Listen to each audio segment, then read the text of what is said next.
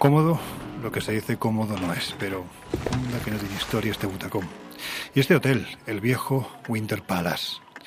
Vamos, si os parece, a trasladarnos por unos segundos al Luxor del año 1914.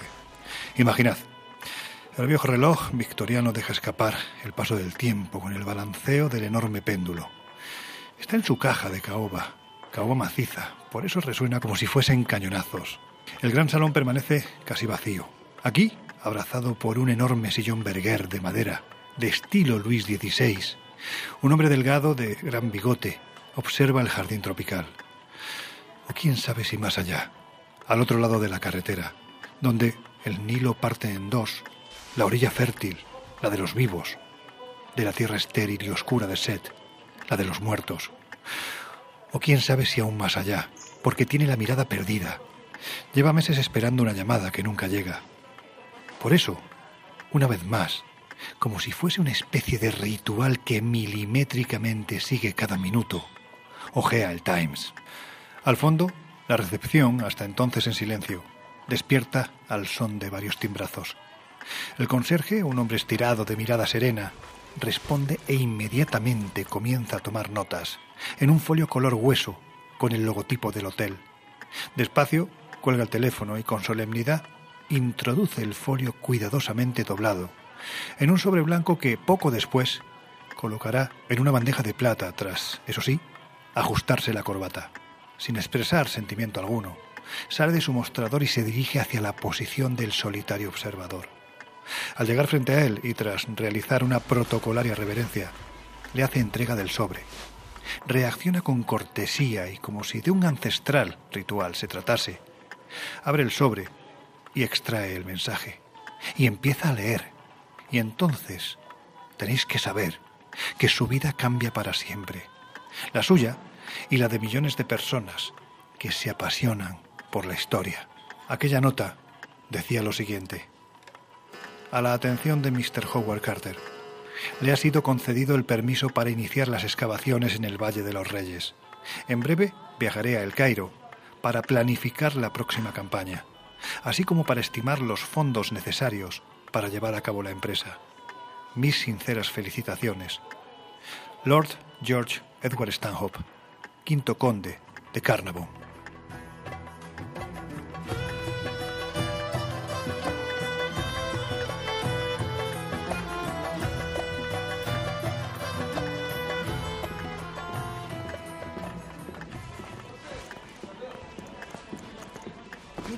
Ahí anda, sentadito, tan a gusto, y nosotros dando vueltas por todo el edificio. ¿Qué tal familia? Pues aquí estaba, sentado en este sillón con tanta historia para ver si se me pega algo. De momento os puedo decir que salvo los muelles, que están bastante duros, vamos, duros como piedras, creo que poquito más se me ha pegado. ¿Qué andas leyendo? Ah, vale, vale, vale, mira, el descubrimiento de la tumba de Tutankamón, de Howard Carter. Ten cuidado a ver si te va a afectar la maldición. La maldición. Anda que no se ha hablado de ella. ¿Vosotros creéis en estas cosas? Bueno, ya sabéis que yo no soy especialmente crédulo con esta clase de cuestiones, pero no deja que, que me asombre, ¿no? Ante, bueno, pues determinadas coincidencias y determinadas relaciones. Entiendo también, lo veremos después, ¿no? Cuando, cuando lleguemos, pero que un descubrimiento, un evento como el que fue el hallazgo de la tumba de Tutankamón, pues lógicamente eh, digamos que acumuló muchas miradas ah, en torno al tema y eso generó también mucha gente hablando del asunto, muchos rumores corriendo y una maldición que se generó pues años después. Bueno, pues para hablar de maldiciones, de ahojamientos o males de ojo, de amuletos, del poder de ciertos objetos que parecen estar revestidos de maldad, abrimos hoy las puertas del Colegio Invisible desde Luxor, en el corazón de Egipto. Y si alguien no se atreve, que lo diga ahora o calle para siempre. Comenzamos.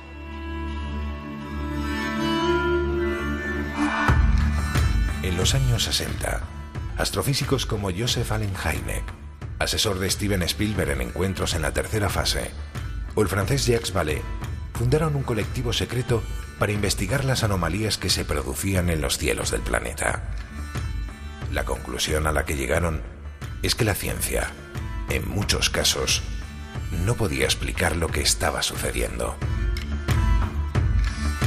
Aquel colectivo fue conocido como el Colegio Invisible.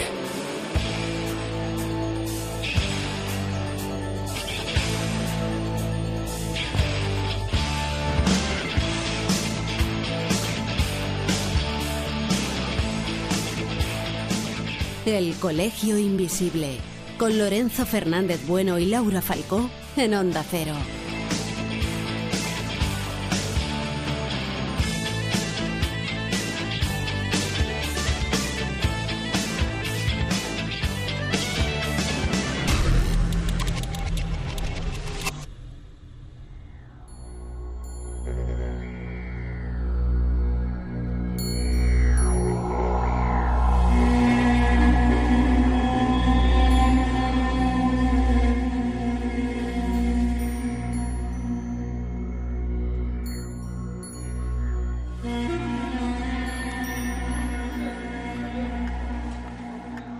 Se habla de maldiciones, quizás la más conocida, posiblemente porque creo que es la que cualquiera podría activar, o al menos, repito, esa es la creencia, es el mal de ojo. Si tuviésemos que hablar de un origen, ¿cuál sería? Bueno, la verdad es que el origen del mal de ojo pienso que se pierde en la noche de, de, los tiempos, porque es una creencia ancestral vinculada con nuestros temores más profundos. De hecho, en todos los pueblos del planeta existe esa creencia, ¿no? La creencia de que con la mirada se puede producir daño y desgracias a otros e incluso la muerte. Y por lo general era el chamán o el brujo el que podía emplear ese poder de su mirada para provocar el mal, pero siempre mediante una serie de técnicas que solo él conocía.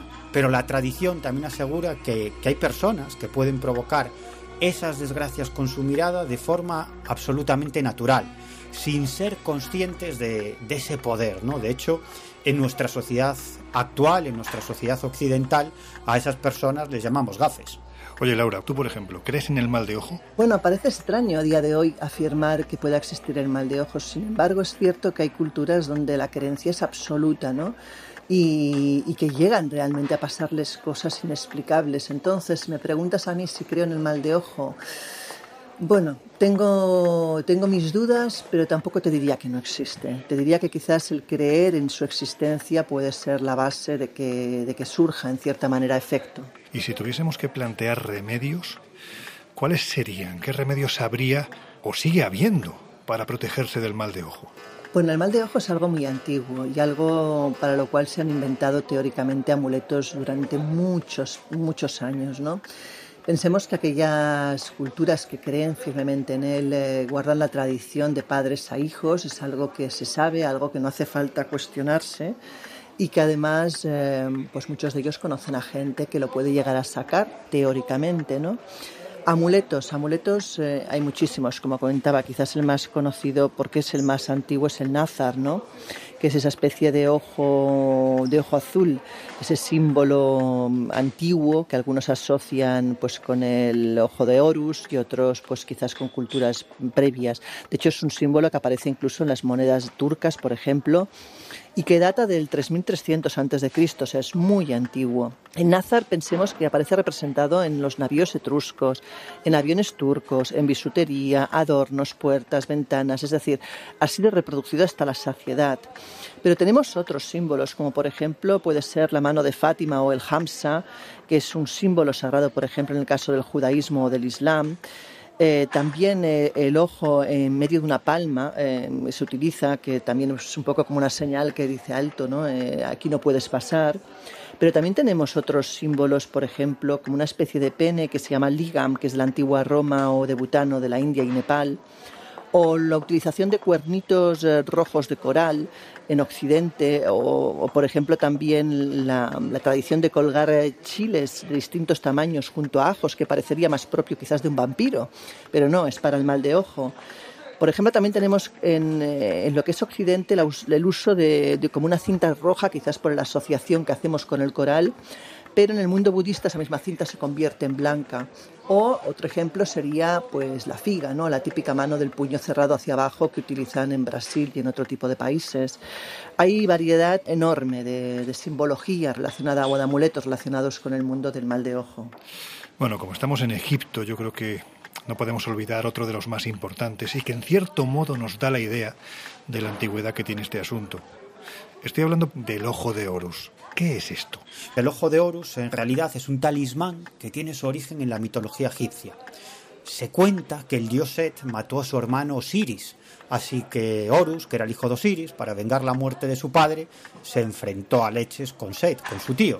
Y en el transcurso de esa pelea, Set le acaba mutilando el ojo izquierdo a Horus. Pero es entonces cuando entra en escena el dios Tot, que le otorga, le da otro ojo a Horus, pero no era un ojo cualquiera, no era un ojo normal, era un ojo especial, que estaba dotado de una serie de capacidades mágicas y que al final Horus emplea nada más y nada menos que para resucitar a su padre, el gran dios Osiris. El ojo de Horus era muy, muy popular en el antiguo Egipto. Sus habitantes lo consideraban incluso el talismán más poderoso, porque no solamente protegía la vista, curaba enfermedades de los ojos, enfermedades oculares, sino también, y esto era muy importante para los habitantes del antiguo Egipto, apartaba el mal de ojo. De hecho, el ojo de Horus simboliza la salud y la prosperidad, y, en la actualidad, bueno, pues su uso está muy extendido por todos los países del mundo. En estos casos yo entiendo que tenemos muchas veces que pensar en hasta qué punto el efecto placebo no interviene, pero cuando hablamos de talismanes o de amuletos, ¿su poder es real o tiene más que ver con las ganas que la mayoría de las veces tenemos de que nos protejan? Pues fíjate, para mí simplemente la creencia en que un talismán nos protege, yo creo que ya nos protege en cierta medida porque gracias a esa superstición ganamos en confianza, en seguridad y en tranquilidad. Antes hemos hablado del ojo de Horus, y la verdad es que tiene mucho que ver con esa parte mitológica para cierta vertiente, vamos a decirlo así, de la arqueología más heterodoxa, quién sabe si real, que es la lucha entre dos hermanos, Set y Osiris. Osiris, el padre, el dios de las tierras fértiles. Set, el de las tierras yermas, el del desierto. Por eso, evidentemente, Osiris era mucho más querido que Set. Bueno, pues según cuentan las crónicas, la leyenda en definitiva, muy, muy arraigada a esta tierra, en su momento Set, envidioso, decidió vengarse de su hermano. ¿Y cómo lo hizo? Hizo una fiesta. En esa fiesta colocó en mitad del gran salón un sarcófago que estaba hecho de piedras preciosas, de oro, en fin, de los materiales más nobles de cuantos por aquel entonces había en Egipto. E invitó a los presentes a que se metiesen dentro del sarcófago. La idea era que aquel que tuviese las medidas exactas para caber dentro del mismo, se lo llevaría como premio. Evidentemente Seth lo había hecho a conciencia para que tuviese las mismas medidas que su hermano. Así, cuando éste estuvo metido dentro del sarcófago, lo cerraron, lo sellaron y lo arrojaron al Nilo. Cuentan además las crónicas que, previamente, el cuerpo de Osiris fue troceado. Pues bien, la esposa de Osiris, Isis, encomendó la labor de unir los diferentes trozos a su hijo Horus. De ahí que, para salvar todo tipo de maleficio, desde hace tiempo se considere ese ojo, el ojo de Horus, como una especie de amuleto benéfico que incluso hoy en día es muy fácil de encontrarse a la entrada de las casas de los egipcios o en tiendas, en definitiva, allá donde se cree que el mal puede estar presente y nos puede atacar. Vemos entonces que en este país se le daba una importancia fundamental a los amuletos, importancia que parece que todavía hoy se le sigue dando, ¿no? Bueno, es que siempre se ha hablado de, Egipto con una, como una cultura muy vinculada al más allá y muchos de esos amuletos precisamente tenían la función de asegurar la supervivencia y la llegada del espíritu a ese otro mundo, de pasar el juicio y pasar las pruebas descritas, por ejemplo, en el libro de los muertos. Si hablamos de los más importantes, pues habría que citar, por ejemplo, ¿no? el nudo de Isis, también conocido como sangre de Isis, Tiet, en fin, son muchas las formas en las que ha sido llamado ese amuleto que a primera vista nos puede recordar a un monigote con la cabeza hueca y los brazos hacia abajo pegados al cuerpo muy muy largos. También quizás al Ang egipcio, la cruz de la vida de la que ahora hablaremos, pero si le quitamos esos brazos caídos que decía yo de, de, monigote.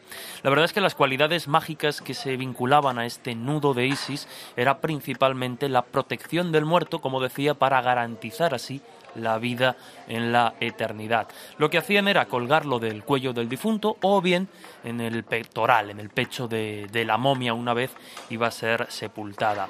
Hay otro amuleto que es el, el sen, el anillo sen o senu, que sería un círculo con una especie de base.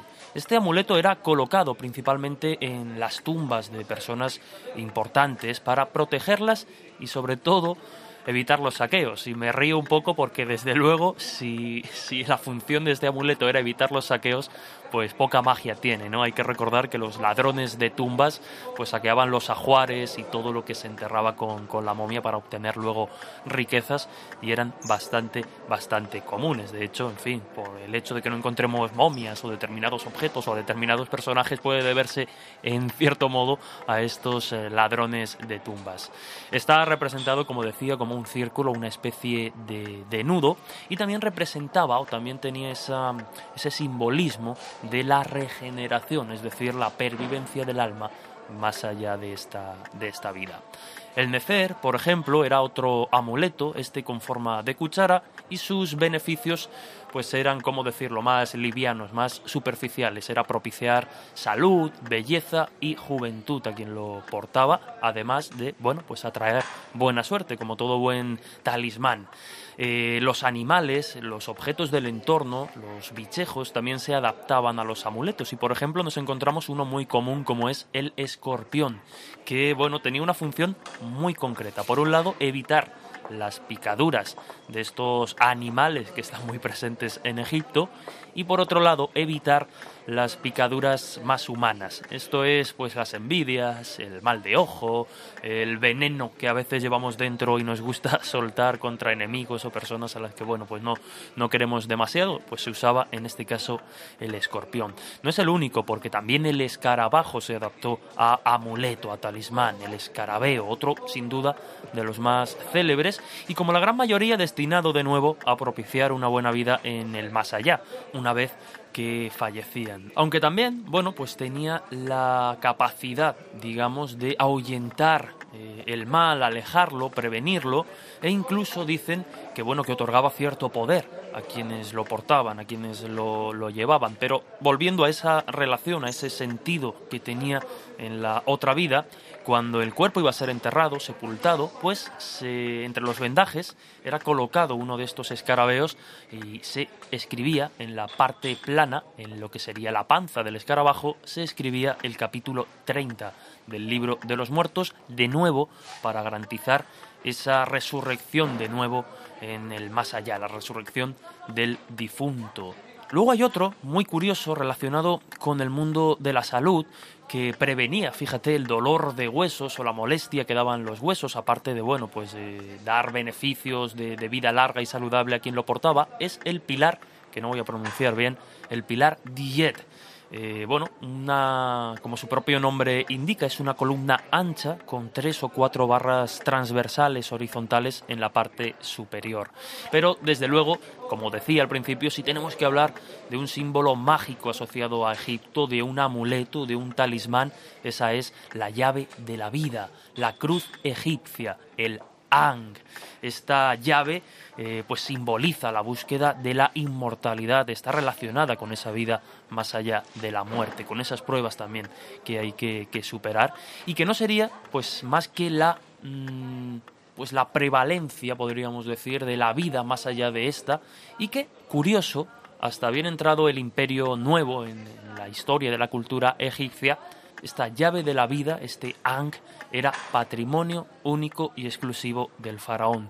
Un amuleto que, insisto, seguimos viendo hoy en día, se sigue vendiendo, se sigue comprando y sigue teniendo pues esa cualidad o esas cualidades que ya hemos comentado. Lo que parece evidente es que el poder de estos objetos se quedó en el pasado remoto, porque, por ejemplo, a quienes descubrieron la tumba del faraón Tut, del conocido, del célebre Tutankamón, bueno, pues no da la sensación de que les ayudara mucho llevar tal o cual amuleto. Miguel, vamos a ello. ¿Cómo se descubre que en este terreno desértico, desierto de piedra del Valle de los Reyes, había una tumba inviolada, es decir, todavía no había sido descubierta? ¿Cómo se descubre esto?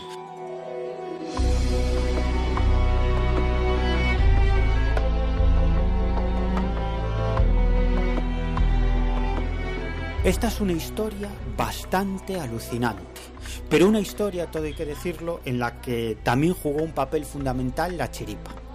El caso es que Howard Carter llevaba ya demasiado tiempo horadando el terreno del Valle de los Reyes, pero sin ningún tipo de resultado. Estaba obsesionado con hallar la tumba de Tutankamón y podía llevar a cabo esa, esa empresa tan cara pagando a los muchos felás, los obreros egipcios que trabajaban en sus excavaciones gracias al dinero que le daba Lord Carnarvon.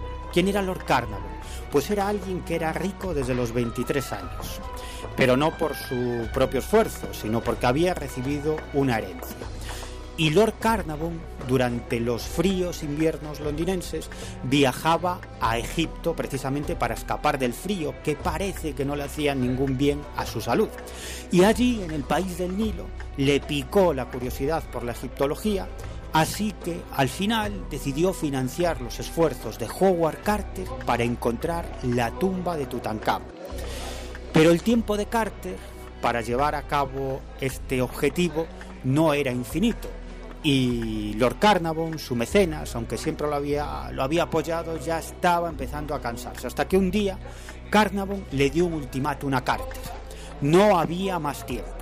Tenía tan solo unos días para encontrar la tumba de Tutankamón. Así que Carter, en vez de seguir agujereando el Valle de los Reyes, decidió buscar donde ya lo había hecho. El hombre tiró hacia la tumba de Ramsés VI, que, ya había sido, que ya había sido violada por los ladrones de tumbas, y decidió investigar en unas oquedades al lado de, esta tumba de Ramsés VI que supuestamente habían sido chozas de los obreros que, que, construyeron la tumba. Bueno, el caso es que se metió en la primera de esas chozas y descubrió que había un escalón que bajaba.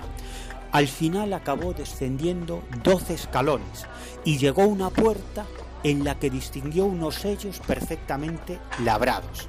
Hizo un agujero con una piqueta y ante sus ojos se asomó un segundo pasillo. Y decidió Carter que lo mejor era escribir a su mecenas, que no se encontraba en Egipto, para que ambos fueran los protagonistas de lo que prometía un enorme hallazgo. Carnavon llegó a Egipto el 26 de noviembre de ese mismo año, de 1922 y juntos entraron en ese pasillo oscuro encontrándose con una segunda puerta. Hicieron otra oquedad y entonces sí que se encontraron con el mayor hallazgo de la historia de la egiptología, la tumba de Tutankamón. Ante sus ojos había féretros de oro, dos guardianes enormes, tallados con alabastro y con todo tipo de objetos de, de oro a su alrededor, y en el centro de todo eso, el ansiado sarcófago de Tutankamón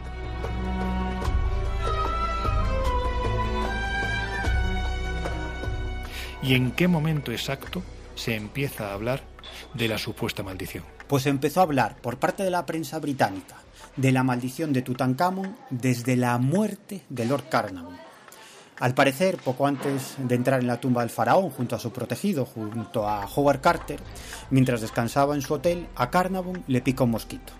Bueno, no le dio ninguna importancia, pero el caso es que no tardó en sufrir unas fiebres muy elevadas que provocaron que se pasara las madrugadas entre delirios.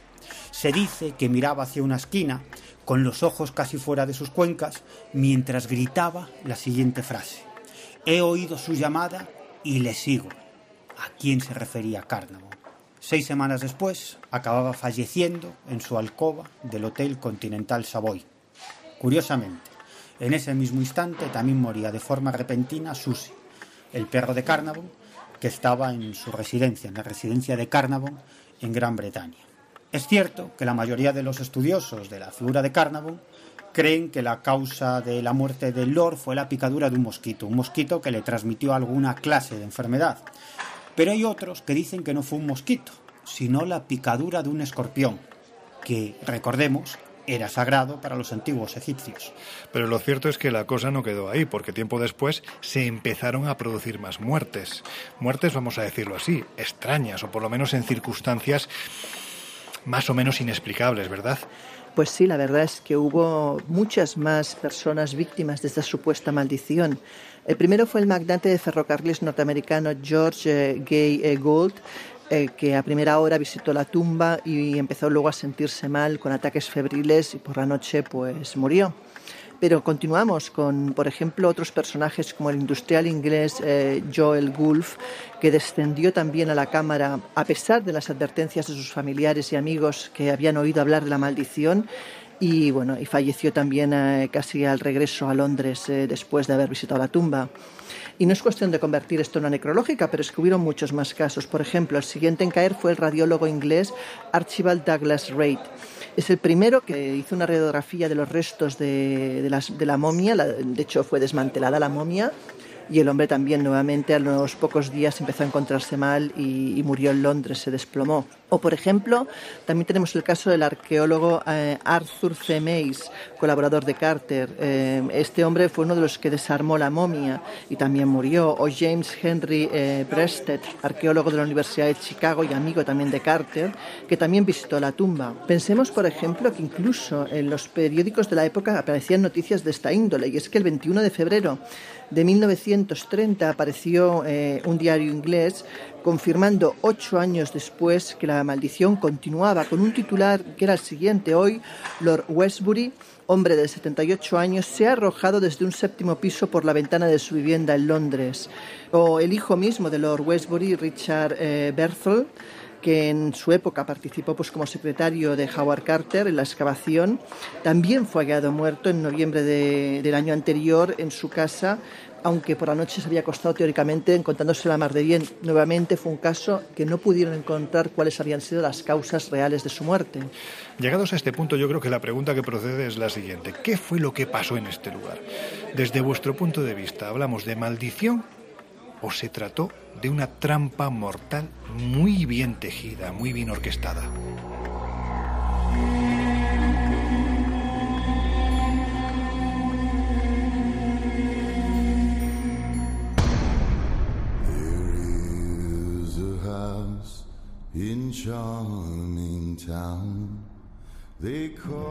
El Colegio Invisible en Onda Cero.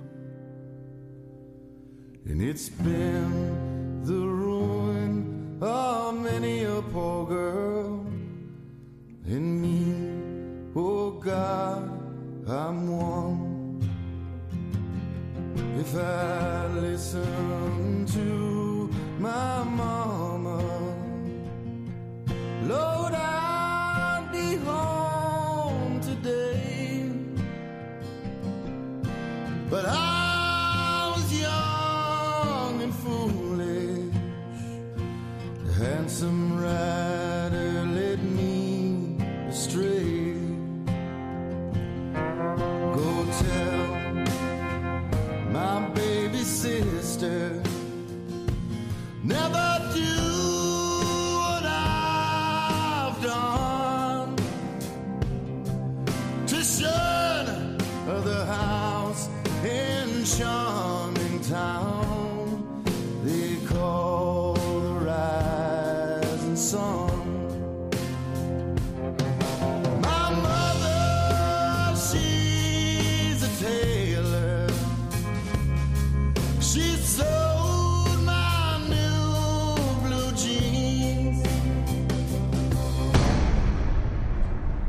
Pues eso, Laura, maldición o trampa mortal, ¿con qué te quedas tú? Porque se habló incluso de bacterias que podrían llevar encerradas herméticamente en la tumba durante miles de años y claro, al abrirla pues provocaron que determinados personajes que se encontraban ahí enfermaran. ¿Tú con qué te quedas? Bueno, mira, ¿sabes qué? Yo creo que si queréis vamos a ir al Valle de los Reyes y lo vamos a comprobar por nosotros mismos, ¿os parece? Mira, yo creo que esa es la típica pregunta a la que nadie, pero vamos, absolutamente nadie dice que no.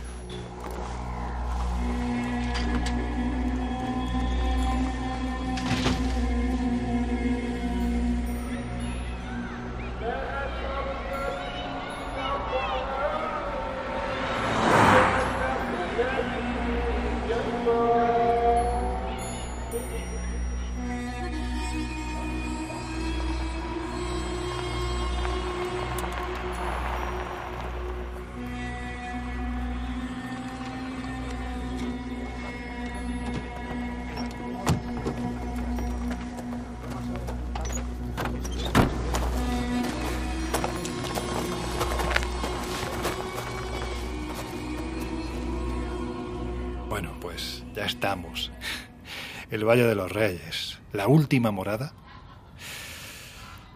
ni más ni menos que de los faraones más grandes de la historia de Egipto. Pues eso, chaval, que vamos a ver algo impresionante. Una necrópolis grande que alucinas. Aquí están enterrados la mayoría de los faraones del Imperio Nuevo. Tumba KV69. Vaya momentazo, ¿no? Uf, la verdad es que sí. La verdad es que sí, al margen de, maldiciones, eh, pues pone la piel de gallina acceder por estas escaleras que, al ser bajadas, suponen el punto de partida de lo que oficialmente conocemos como arqueología. Y siendo un apasionado de esa disciplina, pues es inevitable no, no tener los vellos de punta bajando estos escalones. Es muy pequeña en comparación con otras que tenemos alrededor, pero la importancia de la tumba de Tutankamón es que, como ya sabéis, fue encontrada inviolada. No se había entrado hasta aquel mes de noviembre del año 1922. Para llegar hasta las estancias donde fue encontrado el tesoro, tenemos que descender por estas escaleras. Son estrechas, hay que tener cuidado porque además el lugar no está muy iluminado. Pero por fin llegamos a la primera estancia. A la izquierda, a la izquierda, ¿qué es lo que hay a la izquierda? Ahora os lo contaremos. A la derecha, el sarcófago, las paredes pintadas, es alucinante, es pequeñita sobre todo pensando en la cantidad de ajuar funerario que fue encontrado aquí. Porque estamos hablando de que solo el ajuar funerario de la tumba de Tutankamón durante mucho tiempo ocupó toda la segunda planta o prácticamente la segunda planta del viejo Museo del Cairo. Entrar en este tipo de lugares y más completamente solos, sin turistas, impresiona. Te puedes hacer una idea de lo que pudieron sentir en su momento los arqueólogos cuando la abrieron por primera vez. Debió ser realmente impresionante. Madre mía, lo que tuvo que ser ese momento en el que con un candil iluminado, prácticamente en mitad de la noche, Howard Carter se fue aproximando a las cámaras, abrió y vio lo que había en su interior. Uf, veo, veo cosas maravillosas. Desde luego tuvo que ser un momento apasionante, un momento llevado a cabo de manera casi casi furtiva, ¿no? Porque la apertura oficial de la tumba de Tutankamón viene precedida, lógicamente, por momentos más íntimos con el equipo de Howard Carter y Carnarvon, eh, pues abriendo esa, esa pared, retirando apenas un bloque y, como bien decías, ¿no? Pasando esa linterna para ver qué demonios había dentro. Y lo que había, pues era una cámara funeraria real intacta, con todo su ajuar, con todos sus objetos y lo que todo eso nos dice. La tumba de Tutankamón, sin duda un personaje singular, no solo por su figura, sino por su, bueno, pues sus familiares, ¿no? Recordemos que es hijo de Akenatón, el faraón hereje, el faraón que cambió toda la religión egipcia. Y bueno, pues aquí está, ¿no? Después de muchos sinsabores, después incluso de burlas, de críticas, llegó ese momento, en 1922, en noviembre, y el mundo de la arqueología, el mundo en sí, ¿no? el mundo también de la cultura egipcia cambió. Ahora voy a eso que os había comentado, que estaba justo a la izquierda de la entrada. Una vez que terminas las escaleras, a la izquierda hay algo. Esta momia que hay aquí, que podemos ver perfectamente. ¿Es la momia de Tutankamón, la verdadera? Sí, sí, la que vemos ahora mismo, claro que es la de, la de verdad. Además la vemos en esta vitrina de superlujo, de alta tecnología, que está trabajando constantemente gracias a la tecnología para mantener la momia que, que estamos viendo. La momia del faraón niño ¿no? de, de, Tutankamón. Y bueno, aunque fue costoso, lo cierto es que finalmente pues trajeron, eh, consiguieron hacer desplazamiento de la momia de Tutankamón a escasos metros del que fuera su enterramiento final. A ver, y entonces, ¿hubo maldición o todo fue cosa de una bacteria que estaba en estado latente, que fue liberada y que además actuó sobre quienes entraron en la tumba después de más de dos milenios encerrada, como decíamos anteriormente, herméticamente. Bueno, lo cierto es que todo tuvo mucho de, rumor llevado a más y que acaba convirtiéndose, pues eso, en una especie de, leyenda popular, de leyenda urbana. La primera muerte, y lógicamente la que más llama la atención, es la de Lord Carnarvon, el que financió la expedición y la excavación de, Howard Carter, no solo de la tumba de Tutankamón, sino de otros trabajos. Ha habido varias hipótesis. Hay quien dice que fue un corte producido mientras se afeitaba, combinado con una picadura de mosquito, el que provocó la neumonía que llevó a Lord Carnarvon a la muerte. Hay quien dice que efectivamente, pues determinadas bacterias que con el tiempo, estando encerradas, se van haciendo más violentas, pues al abrir esa tumba, todos los elementos químicos que habían usado utilizados para embalsamar, para conservar el cuerpo y otra serie de, cuestiones, pues golpearon, ¿no? Le dieron un golpe químico a los, a los descubridores y, provocó, en este caso, la muerte de Lord Carnarvon. Efectivamente, hubo más muertes, incluso la de eh, la mascota, el, el pajarillo de Howard Carter o la mascota, el perrito de, de la familia Carnarvon también.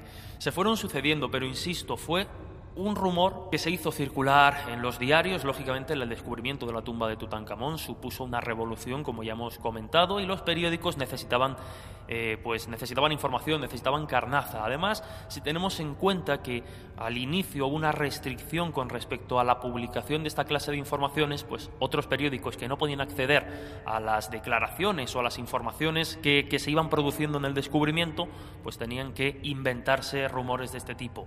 La muerte de Carnarvon vino a, marcar la, línea de salida y a partir de ahí se fueron buscando extrañas eh, relaciones.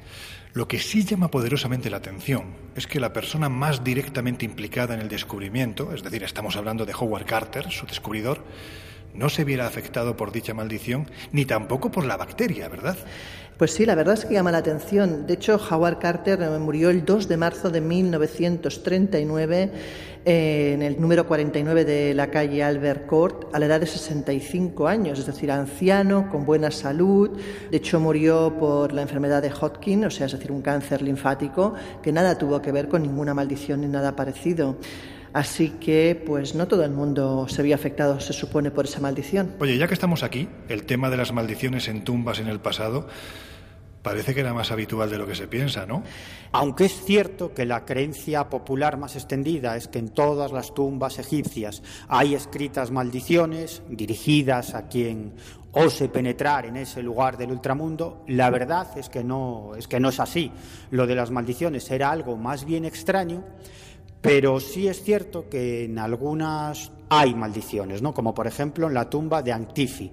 Antifi era un rey del Alto Egipto que en este caso eh, su maldición, la maldición de su tumba, advierte muy seriamente a los gobernantes que deseen hacer daño al ataúd.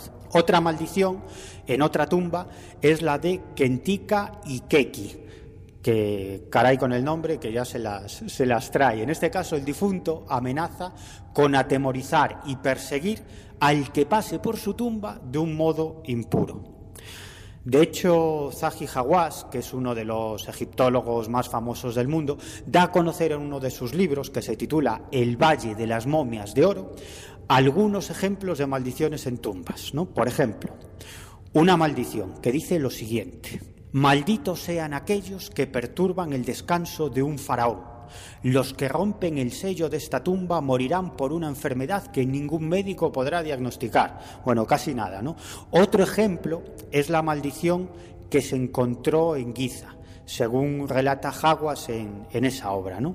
En este caso, eh, nos estamos refiriendo a la tumba de Peteti, uno de los artesanos que trabajaron en la construcción de la Gran Pirámide. Y atención em, a esta maldición, atención a lo que podemos leer en esta maldición. Dice así, que el cocodrilo se revuelva en el agua contra todos los que entren en esta tumba, y la dañen y la destruyan, y que las serpientes se revuelvan contra ellos en la tierra que el hipopótamo se revuelva contra ellos en el agua, que el escorpión haga lo mismo sobre la tierra. De hecho, el propio Zaguijuaguas cuenta que, en una ocasión se llevó a, las momias de dos niños que había obtenido una excavación a un museo y que desde entonces, cada noche, empezó a soñar con esas momias. Solo cuando se llevó también al museo a la momia del padre de los pequeños, acabaron esos sueños. O sea que el bueno de Zaguijuaguas es muy arqueólogo, muy ministro de antigüedades de Egipto, muy racional, pero el tipo reunió a los niños con su padre por lo que pudiera pasar. Vamos a hablar de otra momia que también ha sido protagonista de mucha, quizás demasiada literatura. Dicen que trae mala suerte. Os hablo de la momia EA22542, que está expuesta, no sé si todavía, desde luego durante un tiempo sí se expuso en el British Museum, en el Museo de Londres. Pues la verdad es que sí, ya lo decíamos, lo adelantábamos, ¿no? Hay una momia una momia muy particular que ha generado otra leyenda más, ¿no? que sumar a la mitología casi casi de, Egipto. Tenemos que irnos al Museo Británico, donde pues gran parte de las eh, cosas que se descubrieron durante el siglo XIX en Egipto están allí, ¿no? Entre ellos se llevaron pues gran parte del patrimonio. Entramos en la sala 62 y nos encontramos de frente a un objeto que ha dado mucho, quizá demasiado que hablar. La llaman la momia de la mala suerte, pero ni siquiera es una momia.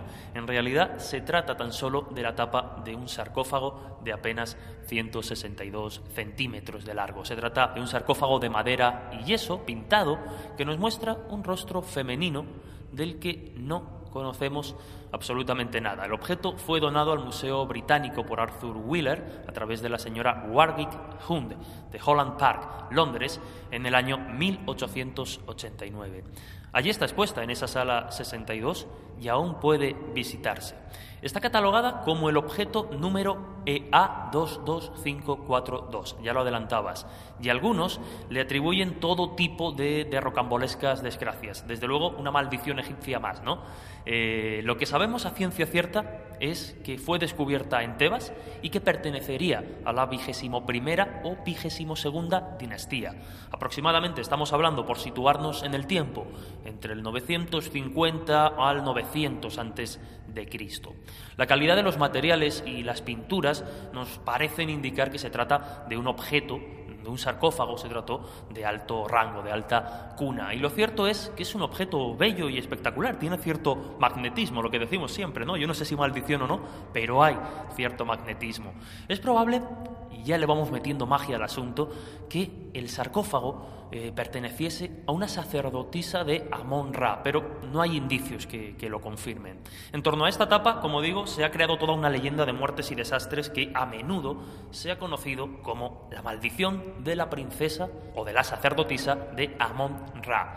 La historia comenzaría en 1890, cuando cuatro jóvenes y adinerados ingleses visitan las excavaciones en Luxor el mismo día en que se descubre la cámara mortuoria de esta princesa, de esta sacerdotisa.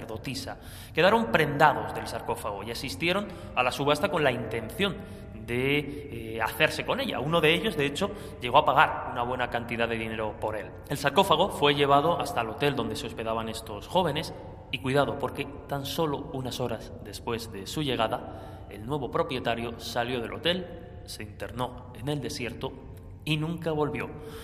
La mecha, al igual que con Tutankamón, de la maldición ya estaba prendida. Al día siguiente, otro de los jóvenes recibió accidentalmente un disparo de uno de sus criados egipcios y le tuvieron que amputar un brazo. Regresaron a Inglaterra y los dos, que hasta el momento parecían haberse librado de la maldición, se convierten ya en su país en víctimas de la maldición de la sacerdotisa. Uno descubrió que estaba arruinado y el otro cayó presa de una rara enfermedad que le dejó paralítico. Mientras tanto, el sarcófago acabó en manos de un empresario y fue su siguiente víctima. Tres de sus familiares murieron en un accidente de tráfico y un incendio arrasó su hogar. Lógicamente, apesadumbrado, horrorizado, decide donar esta pieza arqueológica a donde debía estar, a un museo como fue el Museo Británico, donde hoy permanece. La cargaron en un camión que debía transportarla al museo y de forma misteriosa Dicen que el vehículo se puso en marcha solo y atropelló a un viandante. El sarcófago, desde luego, iba dejando un reguero de, sangre o de desgracias importante. Ubicado ya finalmente en la sala del museo, los incidentes no, acaban. Los vigilantes eh, escuchan arañazos, sollozos, golpes. Dicen que proceden, según ellos, del sarcófago.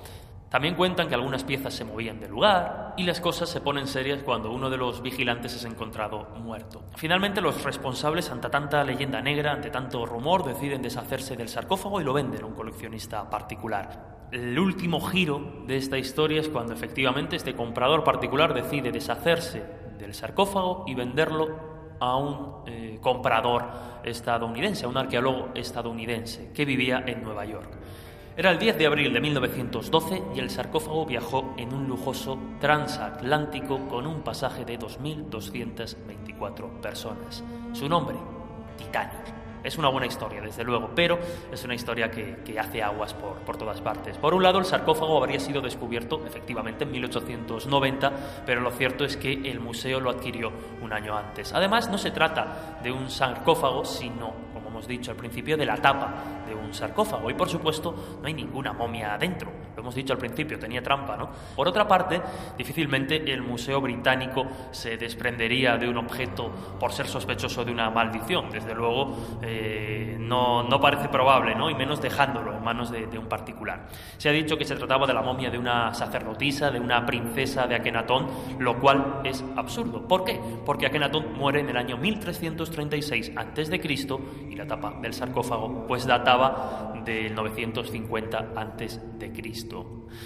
Pero si todo esto fuera poco, Ernest Alfred Wallis Butz, el famoso egiptólogo que fue conservador del Museo Británico hasta 1924, escribió una nota publicada en el New York Times el 7 de abril de 1923, en la que desmentía todas las historias, todos los rumores que circulaban en torno a la momia de la mala suerte. La tapa, como confirmó el conservador Wallis Boots, nunca había viajado a América y menos aún había estado en el Titanic. De hecho, sigue expuesta allí, en el museo, y no en el fondo del Atlántico. Butts opina que la historia parece una sucesión de malos entendidos. Al parecer, William Thomas Stead, aficionado al espiritismo y que había participado en la adquisición de la tapa del sarcófago por parte del museo, habría relatado una historia fantástica sobre una momia que cierta señora habría dispuesto como adorno en el salón de su casa y que habría protagonizado hechos extraños en la casa. La momia del relato de Steed fue erróneamente asociada a la tapa del sarcófago que él había ayudado a adquirir al museo. Eso y su muerte en el Titanic habrían sido la base de una leyenda que fue creciendo, creciendo y creciendo y adornándose con el tiempo, a pesar de que muchos visitantes la pueden seguir visitando en la sala 62 de ese museo británico que ya hemos comentado.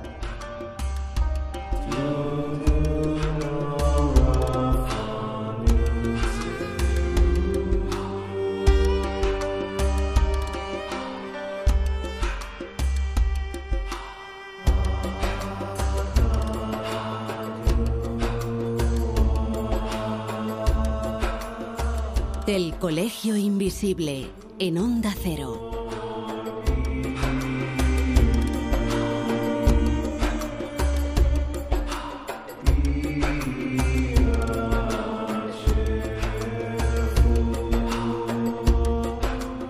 A ver, antes no hemos profundizado demasiado en el tema del mal de ojo. Y yo te he oído decir a ti que esto no es algo que cualquiera pueda hacer. Bueno, eh, yo no sé si creo o no creo. Es decir, si a mí me viene alguien y me dice que me han hecho un mal de ojo, eh, mi respuesta probablemente sería una, que no tengo muy claro si creo o no, pero dos, y más importante, no creo que en España haya nadie capacitado para hacer un mal de ojo. Eso no significa que no hayan países y culturas donde realmente eh, esos rituales están tan sumamente mm, arraigados y, realmente la creencia es tan, tan grande que, bueno, no sabría decirte qué parte es real y qué parte es sugestión. Sí que es verdad que hay gente que se ha visto afectada teóricamente por esas eh, supersticiones o por esas maldiciones y que eh, realmente a nivel físico pues, ha tenido una serie de consecuencias. Pero te repito, no sabría decirte qué parte es sugestión y qué parte es real. Miguel, con lo que tú has hablado con personas normales que un día se han dado de bruces y han encontrado con lo extraordinario, yo me imagino que tienes algún corte, ¿no? Relativo a supuestas maldiciones, ¿no? Sí, en esta ocasión vamos a sumergirnos en creencias y tradiciones vinculadas con maldiciones y males de ojo, y también en remedios para apartar de nosotros ese mal. Sabes que, a mí estas historias me, alucinan, me, me, interesan muchísimo porque son creencias, ritos y tradiciones que se pierden en la noche de los tiempos pero que se siguen practicando hoy en día. Nuestra primera protagonista, nuestro primer testimonio, se llama María. María es vecina de La Coruña y nos cuenta que cuando tenía solo un año de edad sufrió una clase de maldición, atención al nombre, conocida como sombra de gato. Cuando yo era un bebé tenía algo que le llamaban la sombra del gato. Eh, esto me lo contó mi madre cuando hace muy poquitos años, antes de fallecer, ella me contaba que yo de pequeña a mí no me crecían las uñas, no me crecía el pelo, no salía adelante y no sabían ya qué hacer conmigo. Hasta que una persona que dijo, tu hija tiene la sombra del gato. Entonces tienes que llevarla a una iglesia y el sacerdote te la tiene que, ver. Entonces mi madre hizo caso, me llevó a la iglesia del pueblo, eh, habló con el sacerdote, el sacerdote me estuvo mirando y entonces lo que hacía era que durante unos bastantes días me tenía que llevar todos los días y el sacerdote me ponía delante de la Virgen de los Dolores y lo que hacía era unas oraciones, pero que el sacerdote se pasaba todo el tiempo conmigo en brazos, ofreciéndome a la Virgen de los Dolores y haciendo cruces sobre mí con agua bendita. Pero ¿qué es eso de la sombra de gato en la tradición popular? María nos lo explica. ¿Por qué se produce la sombra del gato? Pues es porque hay gente que tiene ese poder de llevar a otra persona hacia el mal en nuestro caso es porque yo procedo de una familia que tiene una serie de dones, entonces decían que por ese motivo eh, el mal quería cebarse en mí, no quería que yo saliera adelante. Ese mal también lo puede mandar una persona que, que, bueno que tenga ciertos conocimientos y te puede enviar ese mal. María viene de una familia donde abundan las personas con el cuerpo abierto, es decir, en la tradición popular gallega son personas con la capacidad de ver más allá del mundo material e incluso de conectar con el mundo de los espíritus. El caso es que en la actualidad ese don, su don, ya ha trascendido el ámbito familiar y el boca a boca hace que de vez en cuando pues acudan a ella, acudan a María, personas en busca de ayuda como un matrimonio que vivía en la ciudad de La Coruña. Bueno, ese es el caso de un matrimonio. Entonces un día les empezó a arder en el garaje algo que no saben por qué se produjo, porque es que no fue ni por cortocircuito ni porque hubiera nada. Fue una cosa extrañísima, eso no tuvo mayores consecuencias, nada más que unos daños pequeños, pero al poco tiempo, un día, empieza a arder el último piso de la casa y el bajo, y ellos están en el medio. Ahí sí que tuvieron problemas, hubo bastantes daños, y a raíz de ahí el marido eh, este señor se quedó sin poder andar. El caso es que lo llevaron al hospital, le estuvieron haciendo pruebas y no le encontraban un motivo para que, para que este señor no anduviera. María percibió que eran objeto de envidias y de deseos de causarles mal,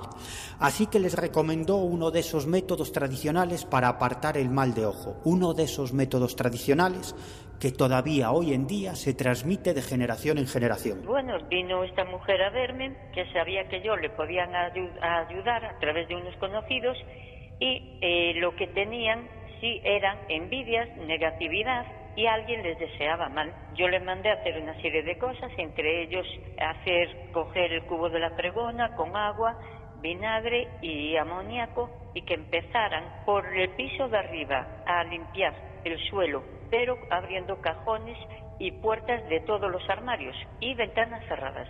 Luego que tiraran ese, esa agua por el váter y tenían que decir una frase para que esa casa quedara limpia. Pero atención, porque la segunda parte de este ritual es todavía más interesante. A continuación, tuvieron que pasar también en todas las esquinas de la casa, empezando otra vez por la parte de arriba, una, mezcla de hierbas, entre ellas llevaba ruda, llevaba romero, albahaca e incienso de Jerusalén. Tuvieron que, que pasarlo por toda la casa. Yo siempre advierto cuando se hace este trabajo de las hierbas que se puede formar una nube bastante densa, pero que no se asusten, porque cuanto más densa sea la nube, pues más limpia. Quiere decir que la casa está muy cargada de mal y que la hay que limpiar. Entonces, ¿qué pasa? Que con esto que estamos haciendo, la hierba se atrapa todo este mal y lo que se forma es una nube muy densa que en el momento que llegas a la parte de abajo de la casa, abres la puerta y ves literalmente cómo sale por la puerta. Y este ya es el último testimonio, Lorenzo, para que no te quejes, como siempre, de que traigo demasiados, demasiados cortes. Em, en este caso, nuestra informante se llama Isabel,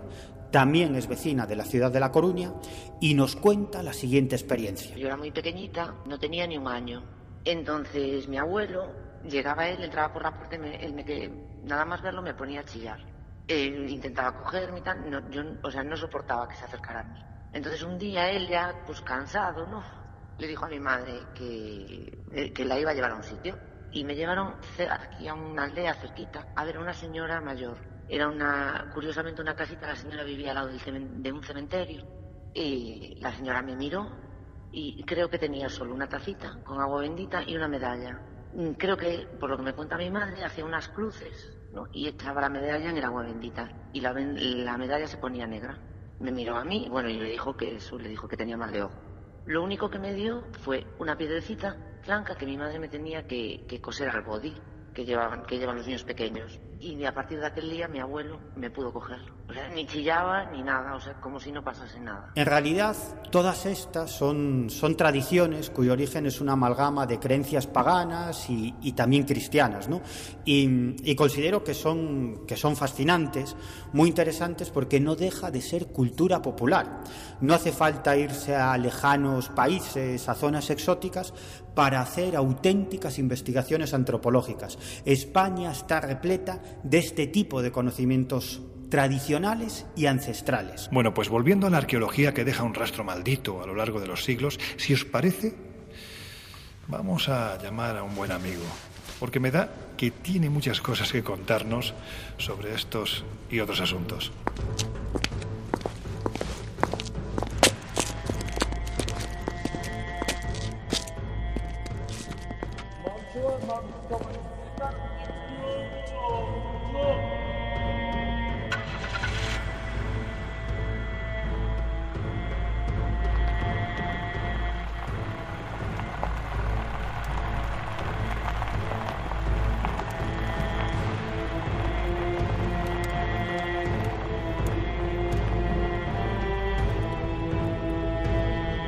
El Colegio Invisible. Los jueves de una y media a dos y media de la madrugada en Onda Cero.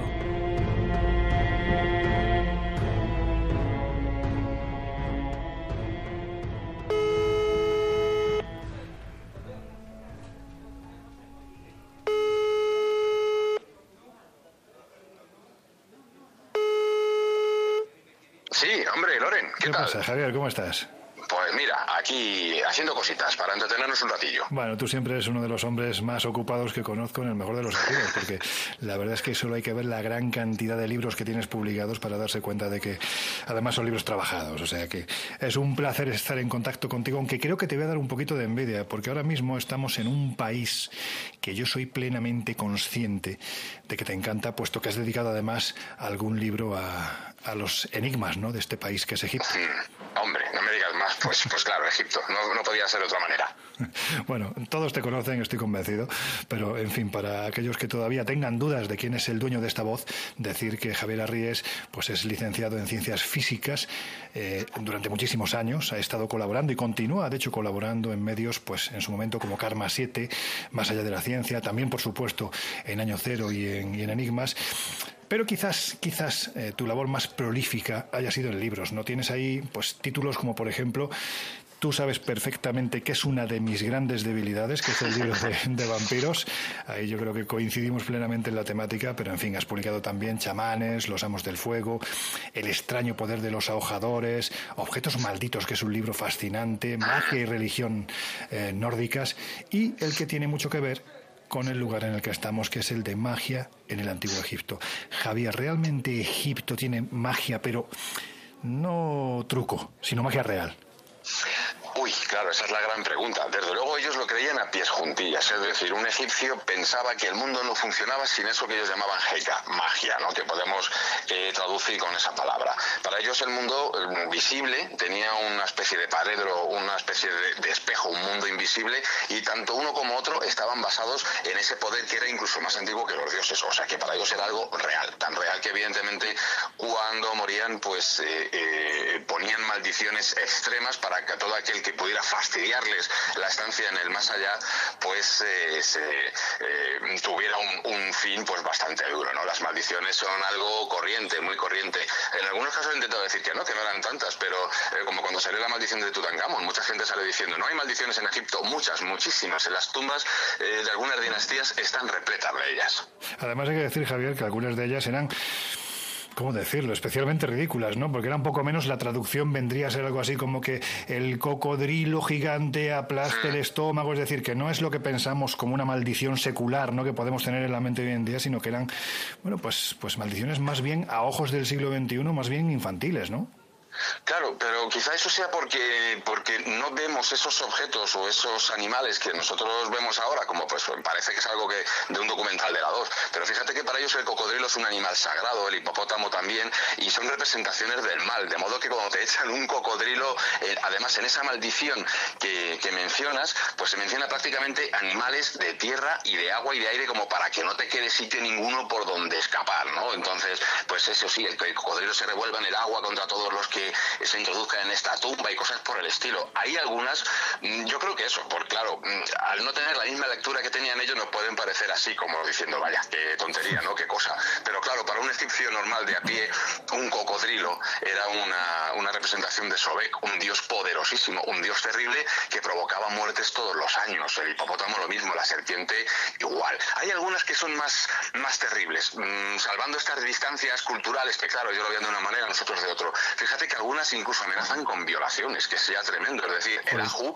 el, difunto, que está maldiciendo a cualquiera que puede, eh, que puede hacerle eh, daño en su tumba o en, o en, sus nombres por las paredes o en los textos en las paredes, amenaza con ir a buscarle y violarle a él y a su familia. Eso ya es la leche de, la maldición más terrible, pero además hay unos términos absolutamente brutales. O sea, hay algunas que realmente se ponen, eh, dan miedito. Vemos, por tanto, que las maldiciones generalmente están más asociadas al ámbito de las creencias, pero ¿hay maldiciones que podemos decir que también pueden estar asociadas a objetos arqueológicos? Claro, fíjate, la propia maldición en sí, al objeto que está infestado, por decirlo de alguna manera, de una entidad o de esa supuesta energía maléfica, pues eh, si además de eso le añadimos el que es un objeto del pasado, pues en nuestra imaginación eso evidentemente despierta ecos de, pues, gente que vivió como nosotros, tuvo sus propios sufrimientos, sus propias querencias, eh, miedos, pensamientos, sueños, etcétera. O sea, todo lo que está vinculado al pasado nos despierta una, pues un, un efecto mistérico más intenso todavía. Y claro, claro que las hay. El mundo de la arqueología está absolutamente repleto de este tipo de objetos. Objetos que además pues podemos ver evidentemente en muchos museos y pues por comentarte eh, hasta qué punto llega este concepto de maldición hasta nuestros días de, objetos vinculados a la arqueología, hay muchos museos que reciben objetos que han sido robados con cartas en las que se dice que, bueno, desde que se llevaron ese objeto del museo, que fue robado, evidentemente, pues su vida ha ido de manera fatal. Luego, si quieres, entramos en detalles porque nos podemos ir a Pompeya, a Gettysburg, a sitios de fuerte eh, intensidad histórica donde eso está ocurriendo prácticamente en todos los museos y, bueno, todos los años reciben cantidad de cartas y de objetos que son devueltos con, con prácticamente con misivas en las que dicen prácticamente lo mismo, que todo les ha ido fatal desde que se llevaron el objeto. Por lo tanto, podemos decir que para que un objeto sea considerado maldito parece que debe de tener unas características determinadas, ¿no? Bueno, yo cuando me puse a escribir objetos malditos y viendo que había una gran cantidad de objetos que se metían mucho en el mismo saco, eh, denominé objeto maldito a aquel que hace daño a su portador o a aquellos que están en contacto con él, porque se metían en el saco pues otros objetos que, oye, pueden dar miedo porque se mueren solos, cosas por el estilo, pero no hacen un daño real, ¿no? Pueden hacerte el daño del momento del miedo, pero estos objetos se supone que están impregnados de algo que mata directamente o que puede provocar todo tipo de, de ruina. Eso es lo que yo creo que eh, define a un objeto como maldito. Un objeto que por varias razones, una, como digo, esa fuerza impersonal que está impregnada eh, a él con, digamos que con un efecto muy negativo, o una entidad vinculada a ese objeto, pues hacen que la persona que esté en torno a ellos, pues las, las pase a notar, por decirlo así. Hmm. Eso sería un objeto maldito. Vamos a hablar de alguno de ellos. Por ejemplo, yo en alguna ocasión te he oído hablar de la maldición de la diosa neolítica de la muerte. ¿Qué es esto? Pues mira, esa es una... Después de investigar muchos, hay algunos que evidentemente tienen algo detrás. Por ejemplo, pues el diamante Hope. Puedes seguirlo, puedes seguir su historia desde que apareció en la Francia de Luis XIV, traído por un aventurero francés, Tavernier, y puedes seguir cómo ha habido ahí una serie de, de, cosas muy problemáticas. En este caso, en el caso de la, de, de, la, maldición de la mujer de Lemba o de la diosa de Lemba, pues eh, bueno, voy a empezar contando qué se cuenta de ella. Es una, eh, una diosa del calcolítico, una diosa de cobre, de la edad del cobre, perdón, y aparece en Chipre. Es una mm, estatuilla muy curiosa. Nuestros oyentes pueden fácilmente buscar por ahí y encontrarán básicamente siempre la misma imagen, la misma fotografía. Una especie de Venus, como aquellas a las que estamos acostumbrados a ver, con sus con grandes caderas, etcétera.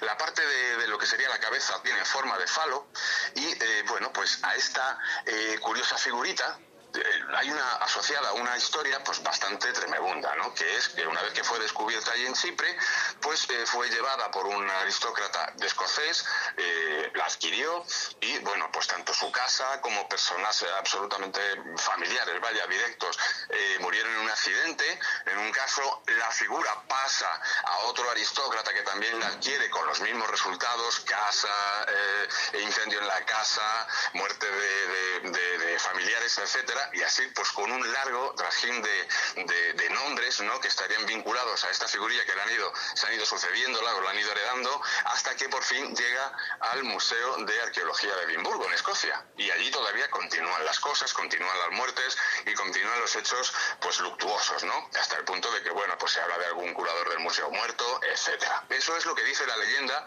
y lo que nos podemos encontrar pues en muchos sitios de internet prácticamente en un copia-pega continuo en, millares de páginas. Bueno, em, me empecé a investigar este asunto, ¿no? Este asunto de, la diosa de Lemba y me encuentro, bueno, pues que no hay forma de encontrar a los, los nombres de los lores que son mencionados en la leyenda, no aparecen en ninguna parte. Y después de mucho buscar, me encuentro que la foto que suele aparecer en, esta, en estas páginas web pues pertenece a un catálogo, pero un catálogo de un museo en Chipre, de un museo arqueológico. De modo que la diosa nunca jamás ha salido de Chipre y está ahí. Y de hecho, pues es una, una talla que suelen reproducir mucho la gente de Lemba, de la ciudad donde fue descubierto, pues la reproduce mucho y es un objeto que te puedes llevar como un objeto turístico más, una reproducción de, de la diosa, ¿no? Está vinculada a la muerte, eso sí, porque apareció pues en un templo dedicado a la muerte. Es la típica diosa, la típica diosa de, de, de esa edad en la que eh, bueno, pues por un lado representa la maternidad, la fertilidad, pero también asociada con lo, con lo ¿no? con, lo, con lo mortuorio. De modo que tiene esas dos vertientes y evidentemente eso seguramente ha hecho que crezca esta leyenda en torno a ella. Es un fake, absolutamente. Eso sí, es digna de una, eh, pues, pues, de una novela de terror. Es decir, merece la pena leer el contenido de la leyenda porque está muy bien hecho. Pero es una de las pocas, eh, digamos, leyendas de estas que circulan por internet que he conseguido demostrar que no, que no, que no es, que no es verdadera, ¿no? Pero hay otros, hay otros muchos objetos que sí tienen, que los puedes rastrear y sí tienen un fondo de verdad detrás. Bueno, por ejemplo, ese jarrón que dicen que encierra la propia muerte, ¿podría ser uno de ellos o también es un fake? Este también es un poquito, digamos que sospechoso, el jarrón de Bassano. Te, cuento por qué. Bueno, en principio, Bassano es un Bassano del Grappa, que es una ciudad, una población que está cerca de Venecia. Pues es un, lugar que es famoso por sus jarrones de cerámica. Pero hay una especie de, leyenda local, ¿no? Una leyenda folclórica que nos habla de un jarrón, en este caso no de cerámica, sino de plata, del siglo XV, ¿no?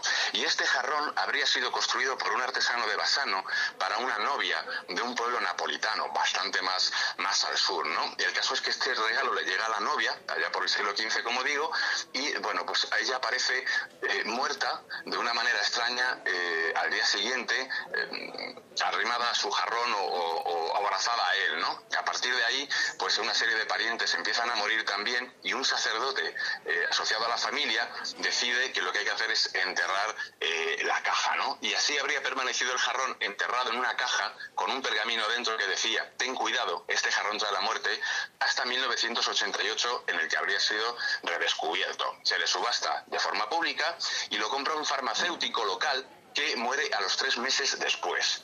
Después acaba en manos vendiéndose de nuevo a un arqueólogo interesado al ver que es un objeto del Renacimiento, pues está muy interesado con él, en él y lo adquiere. Bueno, pues este hombre muere a los tres meses de una infección desconocida. Y por último, el último comprador muere al mes. Fíjate que es una cuestión de meses adquirir el jarrón y palmarla. Vale, pues en un, en un arrebato, evidentemente, de ira, acaban arrojando los últimos, los, los familiares del último comprador, lo arrojan por la ventana, casi le da un policía que pasaba por allí. Evidentemente se llevan un multazo por un, un, objeto peligroso a la calle, y, eh, pero ellos dicen que no, ellos que pagan a gusto la multa, pero que no quieren saber nada del jarrón, así que el jarrón acaba en manos de la policía. La policía intenta donarlo a varios museos. Los museos lo rechazan, no hay manera de que ninguno lo quiera. Así que cuenta la historia que acaba siendo enterrado en un ataúd de plomo, fíjate, en un antiguo cementerio. Y bueno, pues esto es lo que dice la leyenda y el folclore. Fíjate, no he podido saber mucho más porque no se dan, no se mencionan los nombres de ninguno. Y, hasta ahí me he quedado. Intentaré seguir más adelante a ver si, si logro dar de dónde sale esta, esta curiosa leyenda. Ya te digo, sospechosa por eso, porque no hay eh, ningún nombre en concreto y hay alguna serie de cosas ahí pues un tanto peculiares. Es de plata en vez de, en vez de cerámica, que es lo típico de, Basano. Y sobre todo el tema de la policía. En realidad no hay ningún museo que nunca haya dicho que no a ningún objeto, porque evidentemente los museos son bastante escépticos en estas cuestiones, de modo que es difícil creer que un museo lo haya, lo haya rechazado. Pero bueno, ahí está, es una leyenda local.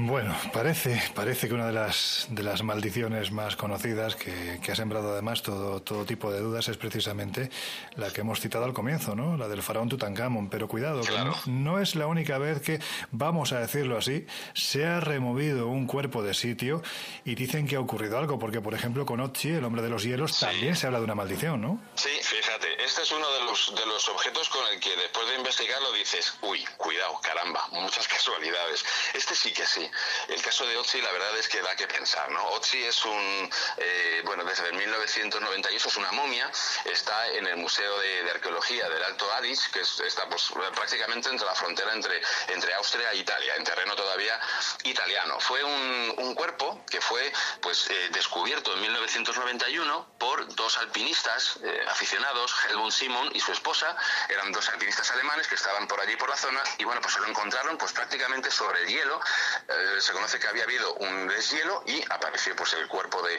de Ozzy ahí. Se dieron un gran susto, evidentemente, ni siquiera sabían si era un cuerpo muerto recientemente o si era un objeto arqueológico como lo es. Bueno, pues eh, después de hacer los análisis pertinentes, resulta que el cuerpo de Ozzy es el de un hombre que vivió en la edad de cobre, allá por el 3300 a.C.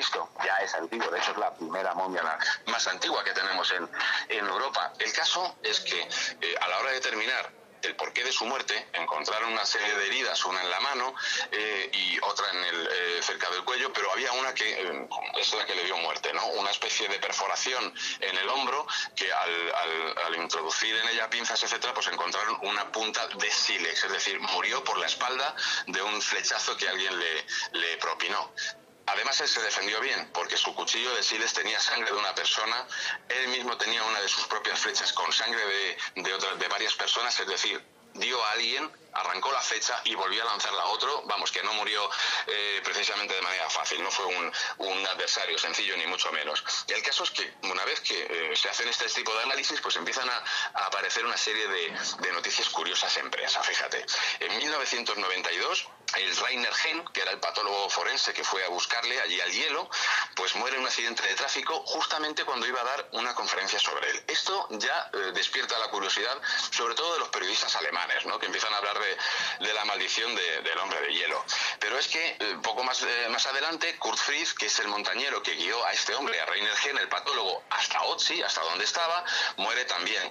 Iban acompañados de un periodista, que fue el que filmó la extracción de, del hombre de hielo de, del hielo, Rainer Holz. Pues este hombre murió poco después también de un tumor cerebral a los 47 años. La cifra de, de muertes va creciendo. En el año 2004, un arqueólogo austriaco, Konrad Spindler, que fue el jefe del equipo que estudió a, a, a Otzi, pues muere de esclerosis múltiple. Ese mismo año, Helmut Simon, que fue el descubridor de Otzi, ese hombre que con su esposa descubrió el, la momia en el, en el hielo, pues murió en un accidente, parece mentira porque era un experto eh, escalador, pues murió entre la nieve a 160 kilómetros de donde fue encontrado el cuerpo de Otzi, de una manera pues muy extraña, estaba solo, ¿no? Y ningún, ningún escalador suele ir solo eh, a hacer ese tipo de, expediciones. En el 2004, como digo, pues fueron a buscar el cuerpo de este hombre, de Helmut Simon. Cuando lo encontraron, pues el jefe de la expedición que lo encontró era de Jeter Warnecke. Y ojo al dato, fíjate, Loren, era el jefe del equipo que descubrió a, Simon, como digo. Bueno, pues este hombre murió de un infarto, otro,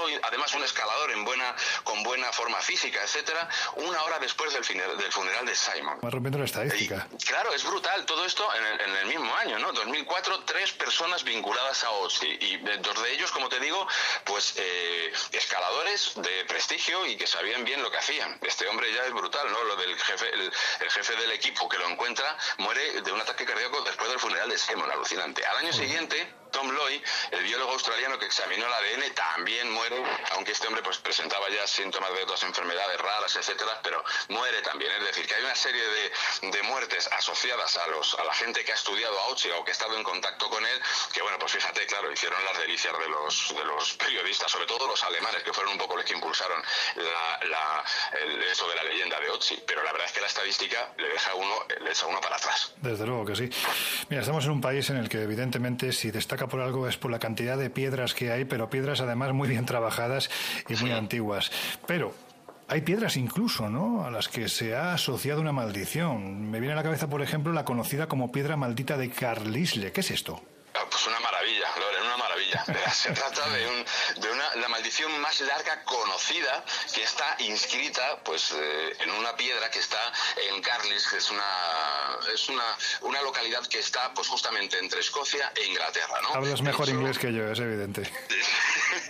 Está justo, era una localidad que empezó siendo una fortificación romana al lado del, del muro de Adriano y bueno, pues eh, como te digo, en la frontera con Escocia. Bueno, el caso que esta ciudad, que tiene pues bastante historia, en el año 2001 se construyó, digamos que el ayuntamiento mandó construir una piedra de granito redonda de unos dos y medio metros de diámetro, para que nos hagamos una idea, es decir, bastante grande, bastante tocha podríamos decir, y que está pues cerca del Galería Millennium, cerca de un castillo que es un, eh, uno de los monumentos del lugar, y es un monumento que fue encargado a un artista local, Gordon Young. ¿Y por qué esto creó tanta polémica? Pues porque lo que está escrito en esa piedra de granito son parte, es parte de una maldición que un arzobispo, el arzobispo de Glasgow, Gavin Dunbar, en el año 1525 lanzó contra algunos clanes River. ¿Quién eran estos clanes River? Pues escoceses que vivían del otro lado, clanes de escoceses que se dedicaban a pasar al otro lado, pues a, hacer de, eh, de bandoleros prácticamente, ¿no? De las suyas. Entonces, este arzobispo lanza una maldición de más de mil palabras absolutamente brutal contra todas las gentes de los clanes River que hacen este tipo de, cosas, ¿no? Una maldición en las que se maldice desde el pelo primero de la cabeza hasta la uña del pie. la, tengo, la tengo en un apéndice dentro de objetos malditos porque merece la pena verla, o sea, no se deja absolutamente nada. Vale, pues hasta ahí una cosa curiosa, ¿no? Una vieja maldición de un arzobispo eh, allá del siglo XVI rescatada y puesta en, en un fragmento en parte en este, en este documento. Vale, pero no queda ahí la cosa. Porque ese mismo año que se, que se inaugura la piedra, el 2001, hay una epidemia de fiebre aptosa en la ciudad algunos de los ciudadanos que saben perfectamente de la historia de esta historia de, la maldición empiezan a poner el grito en el cielo. Tres años después, en el 2004, hay una serie de inundaciones que provocan tres muertos en la localidad, que tampoco es que sea muy grande, aunque es un centro eh, industrial importante y turístico, pero tampoco es que sea muy muy eh, muy grande, ¿no? Como como población. Después, en ese mismo año, un incendio en una panadería y el posterior cierre de fábricas con la consiguiente subida de la tasa de desempleo en el lugar. Es decir, una serie de, de, pequeños desastres que van dejando a la población un poquito asustándolas, ¿no? y muchos miran a la piedra como si fuera el causante de esto. Eh, fíjate hasta qué, llega, hasta qué punto llega la, la histeria colectiva que incluso empiezan a mirar mal a la piedra porque en ese mismo año de 2004 hay también una cosa que les perjudica muchísimo en su moral, que es el descenso del equipo local de fútbol. eso ya, claro, eso es importante. El año siguiente, en el 2005, el concejal Jim Tuttle propone que la piedra sea destruida, para que te des cuenta de cómo estaba la cosa y de la polémica que se generaba en torno a ella. Ese mismo año hay un personaje que interviene también en toda esta polémica y que conocemos bien, que es Uri Geller Bueno, pues Uri Geller, que vive en Sonning-on-Thames, se ofreció para, para que trajeran la piedra a su casa y él la exorcizaría. Así que fíjate si la cosa tuvo, tuvo repercusión ¿no? en el Reino Unido. En el 2011, Tutel, el, concejal del que hablaba antes, muere de un ataque cardíaco y bueno, pues eh, todo este tipo de cosas han generado una polémica en la ciudad que algunos quieren destruir la piedra y otros dicen que no, que no tiene sentido, que es una superstición y bueno, ahí está, esa maldición de Carlis recuperada desde el siglo XVI, lanzada. Es una de las que yo llamo maldiciones oficiales, porque algunas de las maldiciones son hechas por brujos eh, que intentan hacer daño al, al, enemigo de un cliente, etcétera. Pero esta es una maldición lanzada por un eclesiástico, es decir, una maldición oficial, por decirlo así.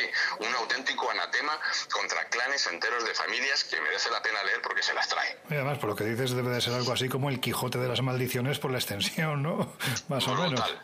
Brutal. Y fíjate, has citado a Uri Geller. Mm, la verdad es que yo creo que le hemos visto hacer de todo, ¿no? Desde doblar cucharas hasta buscar petróleo, pero pero ya hacer exorcismos ya me parece rizar un poco el Uri se, se, apunta a todas, se apunta a todas. Enseguida dijo, no pasa nada, traedme la piedra aquí, al jardín de casa, que yo la exorcizo y se acaba la maldición. Sí, sí, sí. Bueno, salió en varios periódicos de, de ingleses de la época. Javier, no te voy a entretener más, pero sí me gustaría saber desde tu punto de vista, ¿Tú qué crees que hay detrás de las maldiciones? Hemos hecho un pequeño repaso de, de, algunos de esos objetos, que algunos son fakes y otros podrían ser sí. considerados que están revestidos de, de, eso, a lo que llamamos maldición, ¿no? Pero desde tu punto de vista, ¿qué hay detrás de las maldiciones? ¿Simple superstición o hay algo más? Claro, ahí está la cuestión, y es que, como siempre, el fenómeno se escapa de nuestras manos. Como siempre, pues muchas veces muchos no son, ¿no?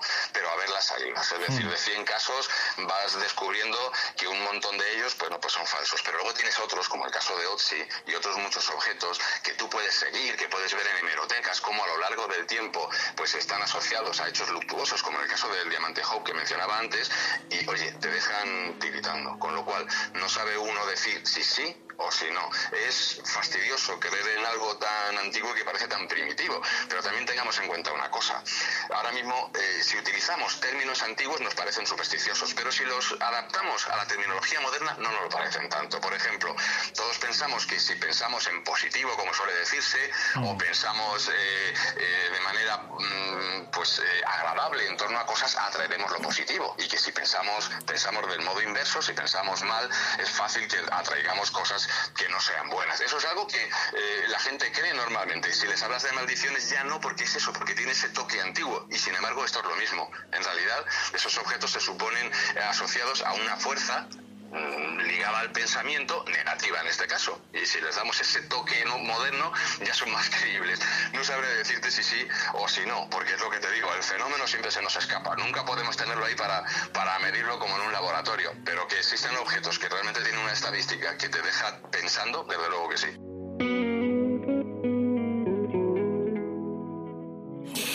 Javier, lo que me gustaría, ¿sabes qué es? Pues, pues estar aquí contigo en este hotel Winter Palace que tiene tanta historia, no hablando por teléfono, sino hablando horas y horas en persona, porque, amigo mío, es un placer absoluto escucharte. Hombre, no me des envidia, aquí envidia, ahí en Egipto, y yo aquí, esto no puede ser, esto hay que arreglarlo. Bueno, pues lo arreglamos. Es un placer, es un placer siempre estar con vosotros, claro que sí. Lo arreglamos para la siguiente, yo ahora mismo lo, lo que voy a hacer, te lo aseguro, es tomarme una escuela local y brindar a tu salud. Amigo, un abrazo fuerte, hasta pronto. Un abrazo muy fuerte.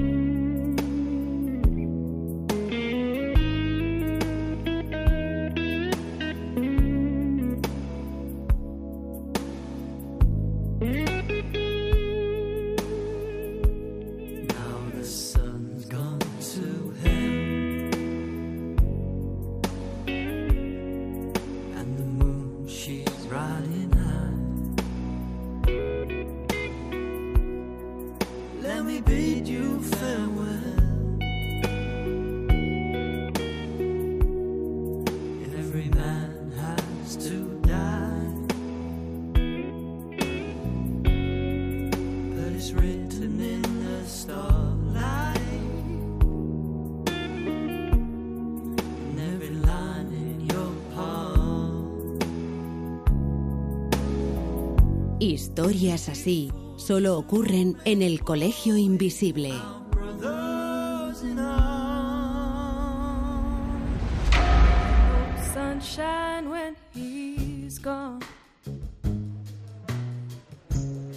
Bueno, pues en este caso, chicos, no me voy a andar por las ramas. Maldiciones sí o maldiciones no. Bueno, pues quizás maldiciones sí. Y te digo por qué. Te pongo, te pongo un ejemplo. Evans Pritchard, que es uno o era uno de los antropólogos más importantes de la historia. Y él cuenta en uno de sus libros sobre los Azande, que era un pueblo centroafricano, que una noche vio como una luz voladora entraba en la choza de una familia. Y al día siguiente se enteró de que esa misma madrugada había muerto un habitante de esa choza. Evans Pritchard en realidad lo que había visto era el alma del brujo, que era y es uno de los fenómenos más temidos por los azande, que es cuando un brujo de madrugada se desprende de su alma que vuela en forma de luz para matar a alguien. Lo cierto es que en pleno siglo XXI hablar de maldiciones suena como algo anacrónico, ¿no? Parece como que actualmente no hay lugar en la sociedad para pensar que algo está maldito o hablar de mal de ojo. Sin embargo, es verdad que ocurren cosas de difícil explicación en muchos casos. Me pregunto si realmente es mala suerte, si es eh, fatalidad, si es gafe o si es una maldición. Yo no me atrevería a decir que no existe. Sí que quizás ponderaría que un gran porcentaje se debe quizás a una sugestión, a veces masiva, sobre un tema. Pero también es verdad que hay algunos casos que son eh, especialmente extraños y en los que dar una explicación lógica y coherente no parece sencillo. Así que maldición sí, maldición no. Dependerá cada caso. Bueno, pues como hemos visto en los casos que hemos ido comentando, en mi opinión, muchas de estas maldiciones atienden más pues a rumores llevados a más, que la prensa les da pábulo y van cogiendo fuerza, se van distorsionando hasta generar una leyenda urbana, que a maldiciones sobrenaturales reales. Pero, dicho esto, ¿qué más da? Si es que las historias son brutales, así que siempre seguirán teniendo ese magnetismo. Aunque convenga poner las cosas en su sitio y aclararlo todo, no podemos dejar de sentir fascinación por estas historias de maldiciones.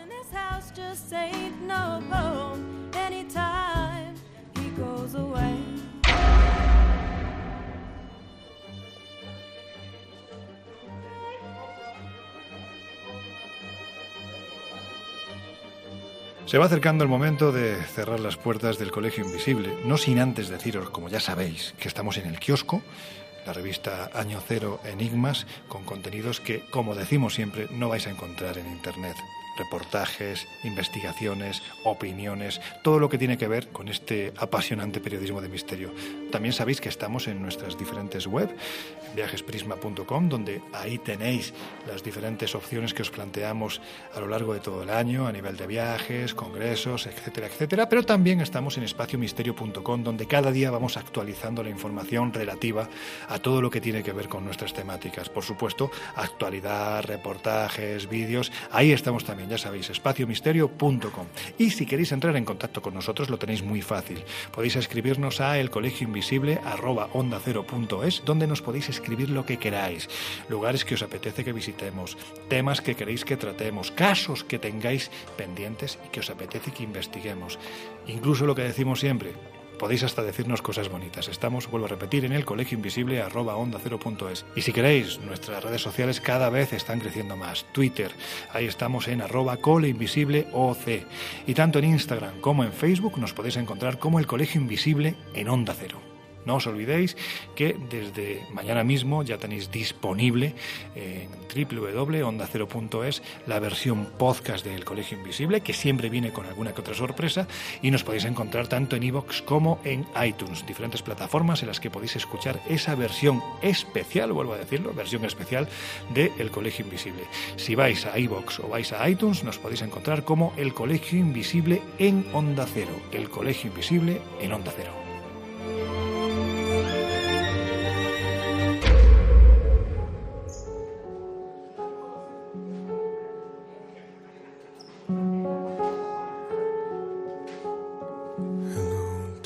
Hemos hablado mucho de maldiciones, de faraones, de amenazas viejas con aún más viejos remedios.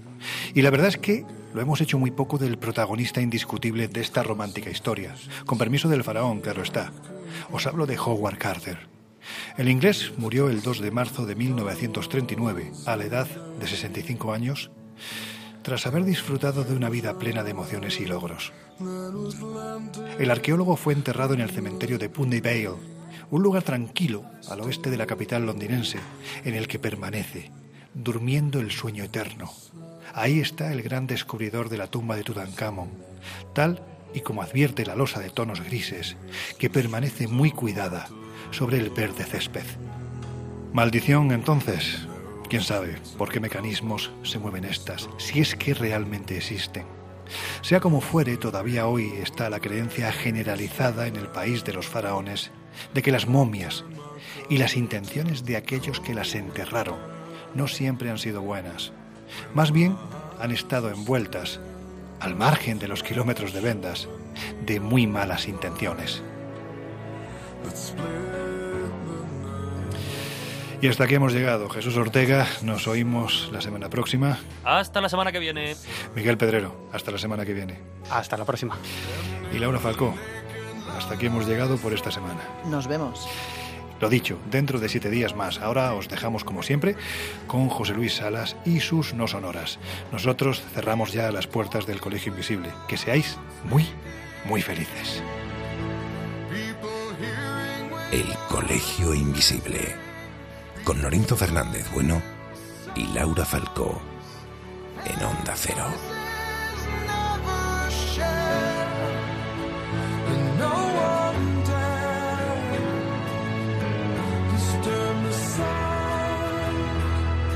I'm sorry.